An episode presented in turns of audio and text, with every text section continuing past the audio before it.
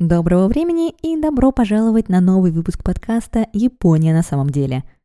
Сегодня я хочу поговорить о втором визите Коммодора Перри в Японию.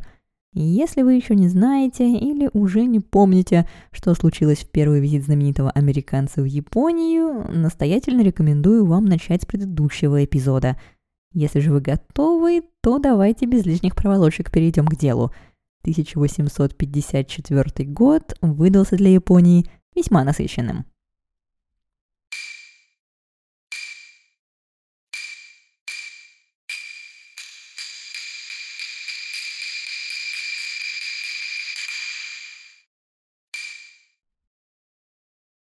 В прошлый раз мы остановились на моменте отплытия Перри из Японии. Но Комодоре пообещал вернуться следующей весной – предоставляя и себе, и японскому правительству Бакуфу почти год на то, чтобы подготовиться. С японской стороны, пожалуй, и начнем. Дела у нее шли далеко не идеально. Во-первых, по стране распространился не лишенный правды слух о том, что Бакуфу знала о прибытии иностранцев, но не смогло предпринять ничего, чтобы этого не допустить. С учетом того, что полный титул Сёгуна означал «генерал-усмиритель варваров», народ был крайне разочарован тем, что Сёгунат оказался не в силах защитить Японию от пришельцев. А во-вторых, через несколько дней после отплытия Перри умер Сёгун Токугава Иеси, оставив пост своему сыну Иесада. Иесада же оказался непригоден для выполнения обязанностей – и вся тяжесть ответственности за принятие решений оказалась на плечах Абы Масахиро. Абы же выбрал логичный с современной точки зрения, но довольно неординарный для своего времени способ принятия решений. Он созвал экспертов и организовал опрос даймё, чтобы выслушать их мнение о проблеме. Хотя, возможно, современники были правы, и Абы просто пытался избежать бремени ответственности – в любом случае, его можно понять, потому что выбор перед председателем Совета Старейшин стоял не из лучших. Признать, что Бакуфу не может ничего противопоставить иностранцам и вызвать тем самым крах Сёгуна Татукугава, или попытаться сохранить честь и начать войну против иноземцев, тем самым поставив под угрозу благосостояние всей страны.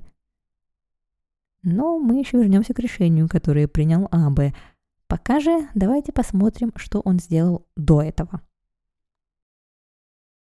Сперва он пригласил в Эду экспертов, которые могли дать совету старейшин более полное понимание проблемы. Среди приглашенных ученых особо выделялся человек по имени Нагахама Манзиро, более известный как Джон Манзиро. Манзиро ученым никогда не был, он был простым рыбаком, который в 14 лет попал в кораблекрушение и был спасен проплывавшим неподалеку американским китоловным судном. В Америке он был усыновлен, закончил школу и даже успел поработать, пока через 10 лет не принял решение вернуться в Японию. Думая, что отчаянная попытка вопреки запрету вернуться в Японию будет стоить ему жизни – Манзиро был крайне удивлен, обнаружив, что как минимум в его родной провинции Тоса закон исполнялся весьма вольно. Формально возвращенца тут же взяли под арест, но вместо того, чтобы пытать или казнить, его довольно быстро выпустили и взяли на службу в местную школу, чтобы рассказывать ученикам об окружающем мире в целом и о жизни в Америке в частности – Вызывая Мандиру в Эдо, Абы хотел узнать как можно больше о своем новом противнике, но также и успокоить националистские порывы, показав членам Совета, что американцы такие же люди, и не надо их бояться. Мандиру действительно рассказал Совету много важной информации, но в то же время он просто не мог спрятать свою любовь к американцам, которые его спасли и воспитали – в его рассказах они довольно быстро превратились в физически идеальных и прекрасных, добродетельных и щедрых людей, которые никогда не творят зла. И хотя на одних членов Совета его рассказ произвел благоприятные впечатления, другие не помедлили заклеймить Мандиру шпионом и отказывались верить всему, что он говорил. Хотя, кажется, еще больше членов Совета досаждал тот факт, что Абе пригласил простолюдина – давать советы им, высокопоставленным самураям. Правда, о Манзиру быстро забыли, когда Абы совершил следующий безрассудный, на взгляд многих, поступок. Вынес решение на публичное обсуждение. Копии президентского письма, полученного от Перри, были разосланы всем даймё, ученым-конфуцианцам, важным чиновникам Бакуфу и даже императорскому двору. Сопроводительное письмо вопрошало, что адресат думает по поводу заявленных в письме требований и должна ли Япония сохранить самоизоляцию или открыться для международных отношений. Конфуцианские ученые практически единогласно увещевали выдворить американцев без дальнейших обсуждений. Императорский двор, который давно никто ни о чем не спрашивал, посоветовал усилить береговую охрану. А что же до даймё, то многих из них вопросы общегосударственного характера, похоже, интересовали мало. Из 61 полученного ответа 19 были за принятие американского предложения, 19 против, а оставшиеся 23 настолько расплывчаты, что оказались абсолютно бесполезны – Правда, в дополнение к этому большинство даймё посчитали нужным упомянуть, что в случае необходимости Бакуфу может рассчитывать на их силы в сражении с иностранцами. Следующей проблемой Абы был Токугава Нариаки, могущественный глава клана Мито и одной из главных ветвей клана Токугава. Нариаки был полной противоположностью Абе – он открыто говорил и писал о пагубном влиянии христианства, которое неизменно несут за собой иностранцы, и о том, как полезен будет военный конфликт для поднятия самурайской морали. У него, впрочем, были и более дельные замечания. Например, предложение усилить береговую охрану или замечание о том, что Япония из сделки с американцами не выигрывает ровным счетом ничего. Под гнетом все ухудшающегося публичного мнения и вызванных самим же Абы подозрений в том, что Бакуф устала ни на что не способна, председатель Совета Старейшин, уверенный в том, что война с Америкой обернется для Японии трагедией, думал о том, как преподнести окружающим крайне непопулярное решение об открытии страны. Что же до Перри, то ему не дали насладиться чувством первой победы – и ожидание весны для Комодора постепенно превращалось в пытку. Начать с того, что примерно через три недели после отплытия Перри в порт Нагасаки зашла русская эскадра, возглавленная вице-адмиралом Путятиным. В отличие от Перри, русский адмирал японских правил касаемо иностранных судов не нарушал, пушками не хвастался и войной не грозил. Вот цель у него была та же – поводить Японию к международному сотрудничеству. Ну, хотя сам по себе визит Путятина не вызвал таких же бурных дебатов, как присутствие американской эскадры неподалеку от де-факто столицы, появление одной иностранной эскадры вслед за другой могло Бакуфу смириться с мыслью о том, что открытие страны в данной ситуации является их единственной реалистичной альтернативой. Перри размышления японского правительства были, разумеется, неизвестны – а потому русскую эскадру он воспринимает как злостного конкурента, пытающегося отнять у Америки звание первооткрывателя Японии. В своем отчете он едко отмечает, если командор Перри, к сожалению, потерпит неудачу в своих попытках, Россия будет тут как тут, и не для того, чтобы быть посредником, а чтобы предложить Японии свою помощь в качестве союзника в конфликте. Паранойя Комодора вышла на новый виток, когда он прибыл в Китай. Перри начал жадно скупать запасы угля, чтобы они не достались конкурентам, и был ужасно разозлен новостью о том, что ответственный за один из резервов американского флота, невзирая на запрет Перри, занял Путятину 20 тонн угля. Это была последняя капля. Перри больше не может ждать до весны. В отчете он пишет нежели позволить французам или русским получить надо мной преимущество, я решил столкнуться с любыми неудобствами и тяготами плавания в Японию с таким большим отрядом зимой, несмотря на ужасные отчеты о штормах и туманах и других опасностях, поджигающих на тех негостеприимных берегах в это жестокое время года. Проигнорировав приказ оставить один из своих парафрегатов в Китае, 14 января 1854 года Перри отплыл из Гонконга в Эдо.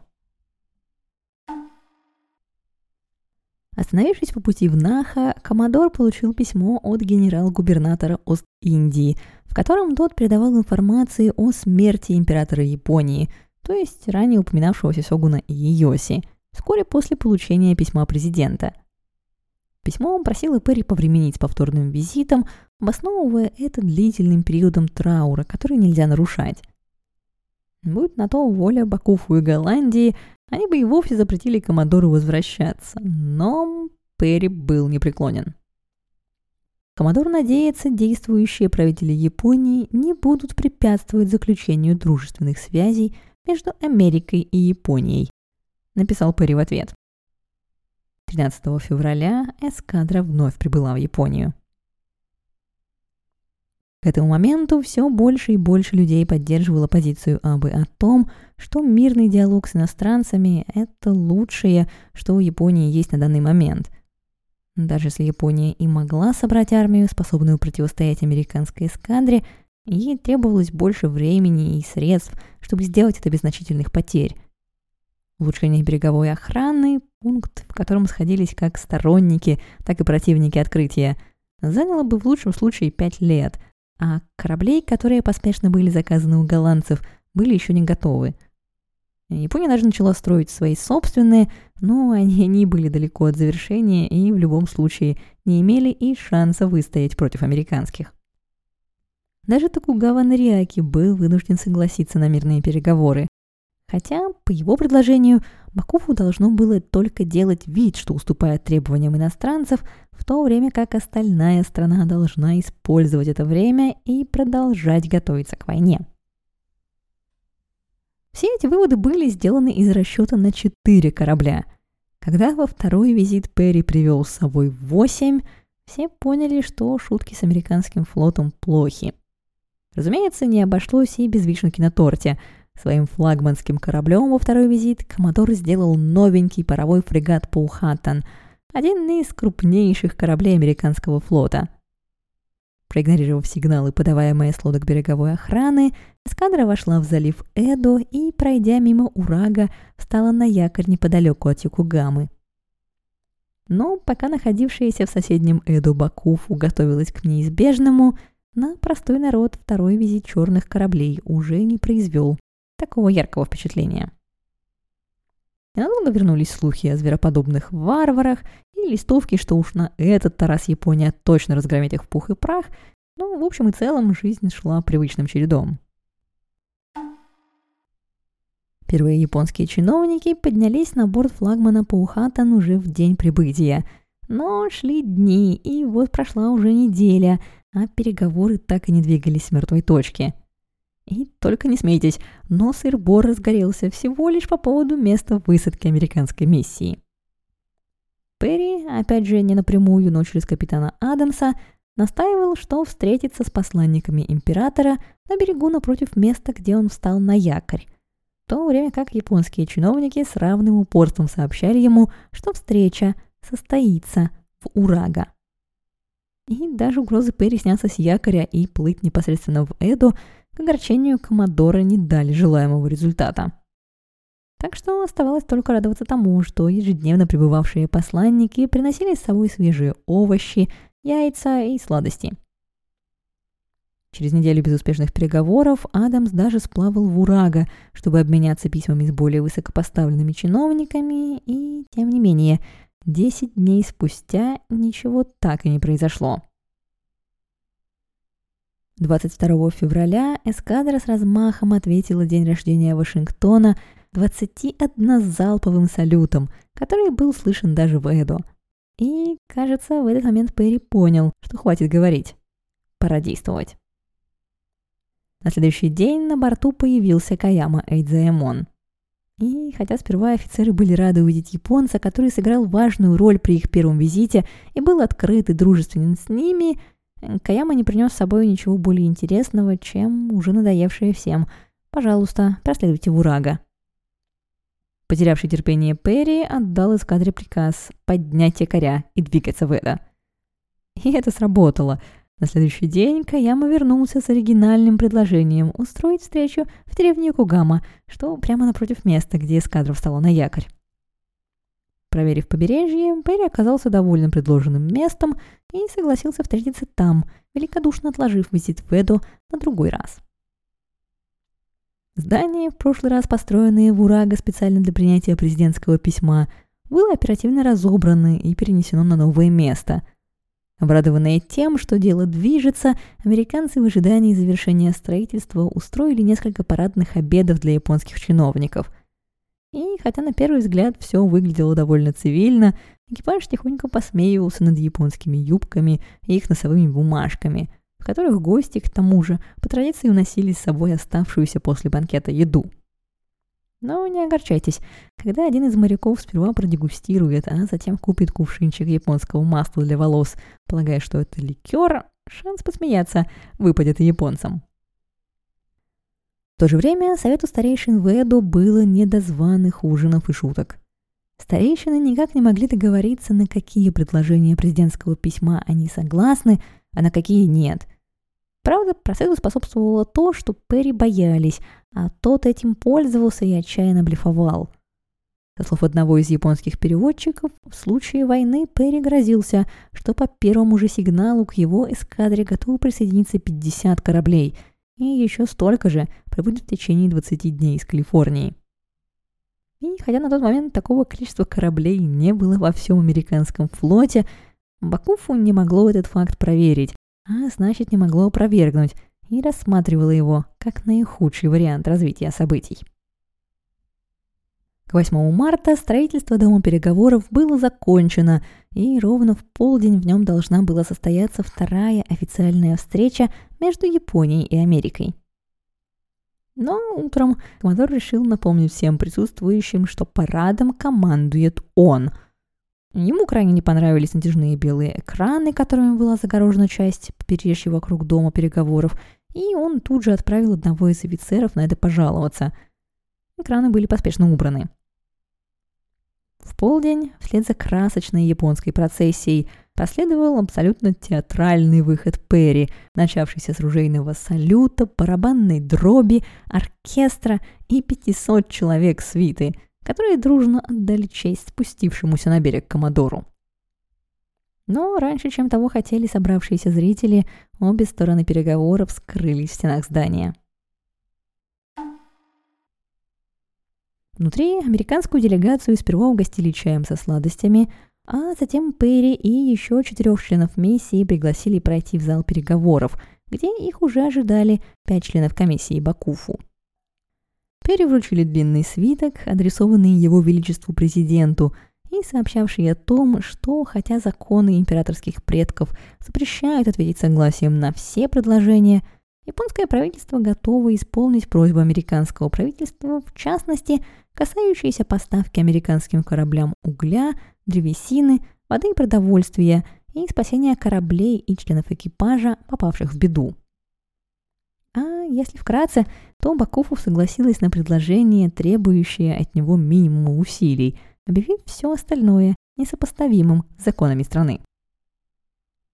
К моему большому удивлению, Перри принял письмо без всяких нареканий.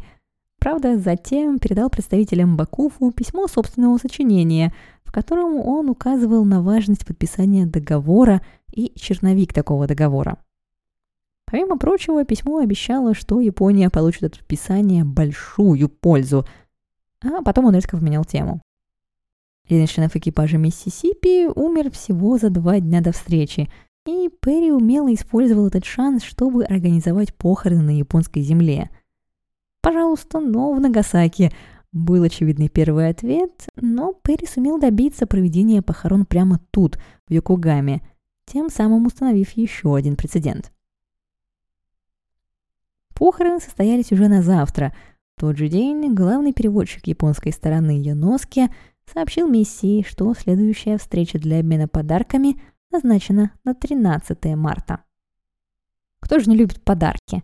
Особенно подарки как способ межкультурной коммуникации. Вряд ли можно придумать что-то показательней. Когда списки одаряемых были составлены, пришло время подарки вручать. Или, как в случае с подарками из Америки, презентовать. От дома переговоров протянулась более чем километровая линия телеграфа, опробовать которую собрались толпы – Но как быстро бы не бегали отправители, сообщение всегда прибывало на другой конец быстрее их. Еще больше интерес вызвала миниатюрная железная дорога, дополненная поездом с прицепным вагоном.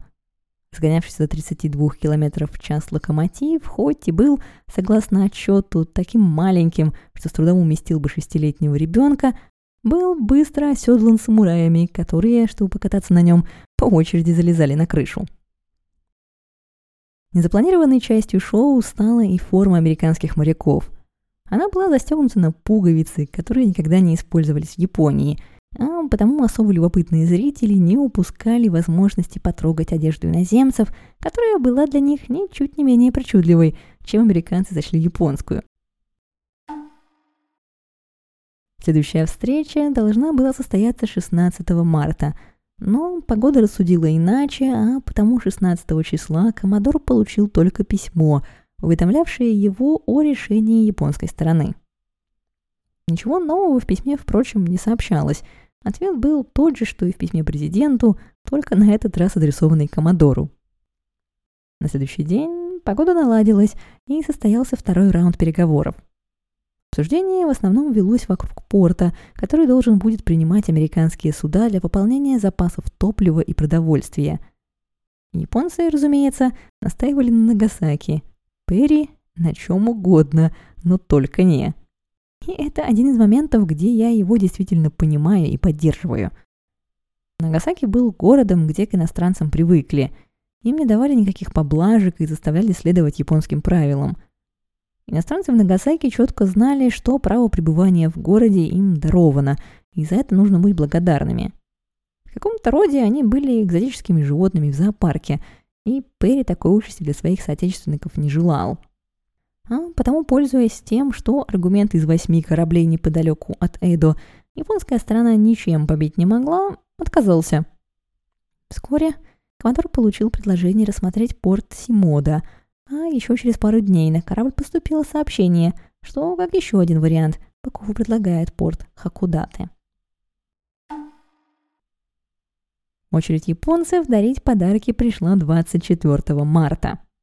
Войдя в дом переговоров, Перри и его переводчики обнаружили зал практически погребенным под горами разнообразных подарков – там были свитки, лаковые подносы, керамика, изделия из бамбука, отрезы шелка, кимоно, куклы, бутылки соевого соуса, мечи, зонтики и даже ракушки. И хотя в официальном отчете Комодор расхваливает качество вещиц, на месте многие американцы, не зная ценности этих вещей в Японии, были весьма разочарованы полученными подарками – Затем же американцев пригласили выйти на улицу, чтобы продемонстрировать им специальный подарок от императора – 260-килограммовых тюков риса. Но что подумали американцы о рисе, мы так и не узнаем, потому что в следующий момент все их внимание приковали к себе борцы сумо. Тут я не могу удержаться и снова процитировать Перри. Появилась группа исполинов, которые как стадо огромных слонов топали по пляжу – то были профессиональные борцы, составлявшие часть свиты принцев, которые держали их для личной забавы и публичного увеселения.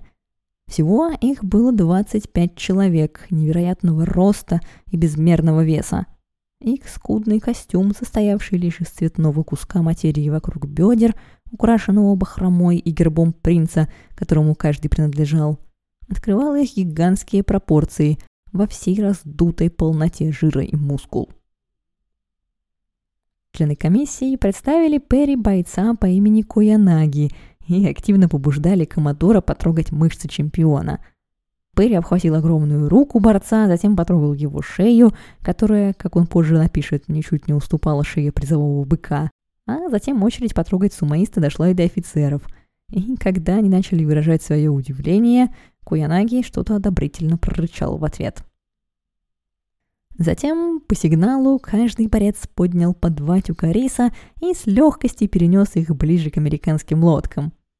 Американские же моряки потом еще долго пыхтели, загружая мешки на лодки и выгружая их на корабль. Но шоу еще только начиналось. Посмотрев на силу сумаистов, теперь американской делегации предстояло увидеть их на ринге. И с этого момента описание становится все только ужаснее. Даже в официальном отчете борцов, не говоря уже о дневниковых записях, почти не называют людьми. Вместо этого они превращаются в монстров, зверей и животных. У этого неприятного факта, впрочем, есть объяснение. Американской миссии нужно было показать, что она открыла Японии доступ в цивилизацию. Япония пока очень плохо играла роль отсталого острова, требующего спасения. Сумо напомнила американцам о боксерских поединках, которые в то время считались на их родине варварским досугом, и нужные параллели тут же были проведены. К слову говоря, американская сторона явно не подозревала о том, что их собственные развлечения, на взгляд современного человека, будут выглядеть куда архаичнее и безвкуснее, чем сумо. Так, на банкете 27 марта японским гостям представили менестрель-шоу, на котором загримированные под темнокожих белые моряки разыгрывали сценки из жизни рабов, представляя последних ленивыми и глупыми – Жаль, мы не узнаем, что подумали об этом вежливые японцы.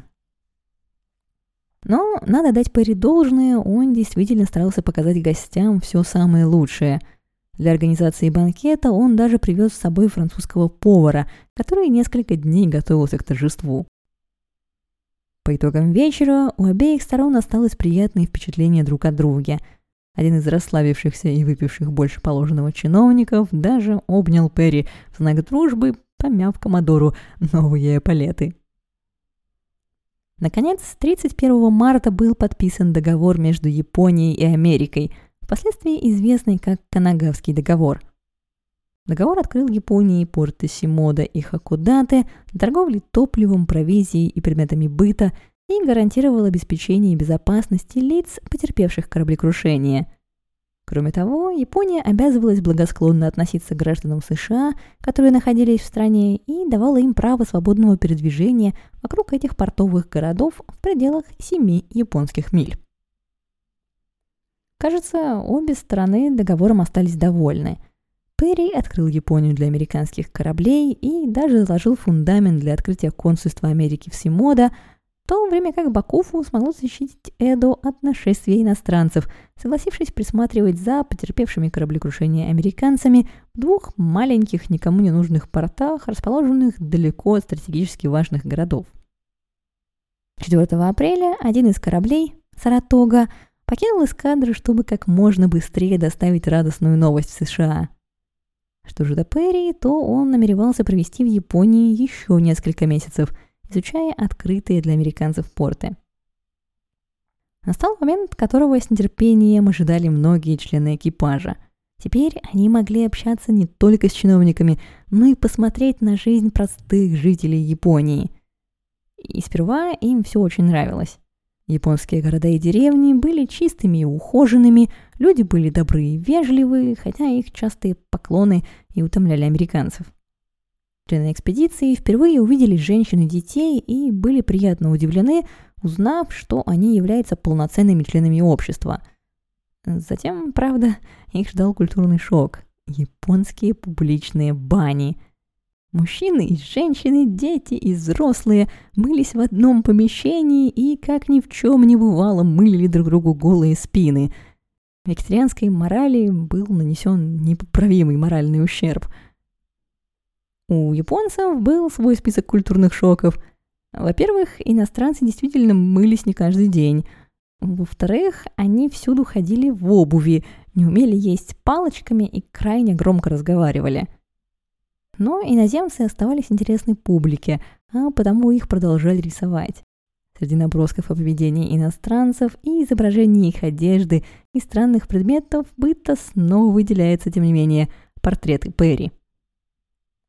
Комодору они бы вряд ли понравились, но стоит отметить, что вымышленный, похожий на Тенгу образ менее чем за год уступил место весьма реалистичному изображению, пусть и с преувеличенными чертами. Проблема у одного из портретов Комодора случилась уже в печатной мастерской.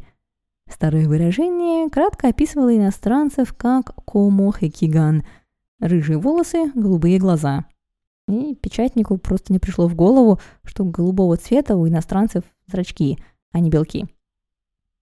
Тщательно исследовав Симоду и Хакудате, Перри наконец-то отплыл из Японии. Когда в июле новости о Канагавском договоре достигли Америки, сам Комодор был еще только на полпути домой. Новость же о подписании договора с Японией была прекрасна со всех сторон. Америка выполнила все, чего добивалась два года назад, собирая миссию в Японию. Она зарекомендовала себя на международной арене, утерев нос Англии, Франции и России – она обеспечила благоприятные условия для своих китоловных судов и последствующих торговых соглашений с Японией. Кроме того, она убедилась в том, что белый человек – это венец творения, чье предназначение заключается в том, чтобы находить и вести к просветлению такие страны, как Япония. Спорное утверждение, но люди действительно в него верили. Японии же это так называемое открытие и путь к просветлению – дадутся немалой ценой.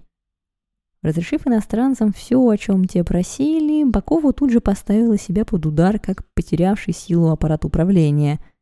С другой стороны, усилились и националистские движения, которые не желали терпеть иностранцев, свободно разгуливающих по японской земле. Свою силу и важность впервые за долгое время почувствовал даже император в Киото, который теперь активно выражал все, что думает. В то же время иностранцы показали Японии, насколько она маленькая в сравнении с другими мировыми державами и насколько оторвана она от общей истории, где вот прямо сейчас происходят невероятные вещи. За следующие 15 лет Япония переживет кризис, известный как Бакумацу, конец правления Бакуфу. Она переосмыслит и перестроит себя, но это совсем другая история, начавшаяся, впрочем, с тех самых четырех черных кораблей, зашедших в июле 1853 года в порт Урага. Спасибо, что были со мной эти два эпизода. К теме иностранцев Японии и Бакумацу в частности мы еще вернемся, а потому не стесняйтесь оставить мне сообщение о том, что именно вас больше всего интересует об этом периоде. Список литературы и дополнительную информацию по теме эпизода вы, как всегда, можете найти на сайте japanexplained.com – а я буду весьма признательна, если вы поделитесь этим эпизодом с другом или решите поддержать подкаст материально на Бусти, Патреоне или других платформах. До скорой встречи. Пока.